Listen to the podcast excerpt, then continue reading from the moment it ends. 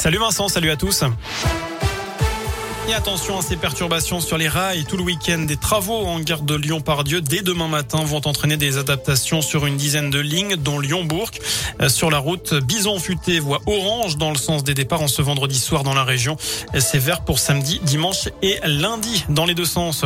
Euh, sur la route, justement, il voulait euh, se rendre en Suisse pour partir sur la Lune. Il fait demi-tour sur l'autoroute. Une catastrophe évitée de justesse la nuit dernière dans l'Ain. Un ressortissant belge porté disparu dans son pays a pris la 40 en direction de Genève. Il a fait demi-tour sur les voies avant de la sortie de Saint-Martin-du-Frêne. Selon le progrès, c'est un chauffeur du poids lourd qui a donné l'alerte. Finalement, le conducteur n'a parcouru que quelques centaines de mètres avant de s'arrêter sur l'aire du col de Seigne. L'automobiliste qui souffre d'une pathologie psychiatrique a été pris en charge.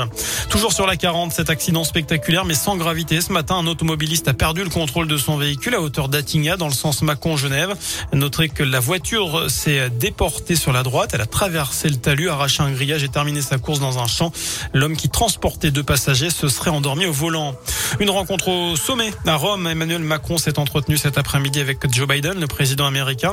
C'était leur première rencontre en personne depuis la crise autour du contrat des sous-marins. C'est l'avenir qu'il faut regarder. Voilà ce qu'a commenté Emmanuel Macron. C'est la journée mondiale de l'AVC. Chez nous, en Auvergne-Rhône-Alpes, près de 13 500 personnes ont présenté un accident vasculaire cérébral en 2020.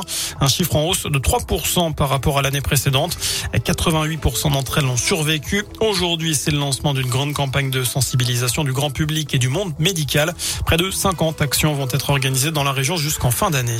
Enfin, on passe au sport et un beau programme pour les clubs de l'Ain, du basket avec la JL face à Gravelines demain soir à Equinox. Avant cela, la Pro D2 de rugby, Oyonnax Béziers et l'USB en déplacement à Vannes. C'est à 19h30 ce soir. Et puis pour être complet en foot, le FBBP joue à Saint-Chamond demain à l'occasion du sixième tour de la Coupe de France. Coup d'envoi à 18h. Merci beaucoup Sébastien.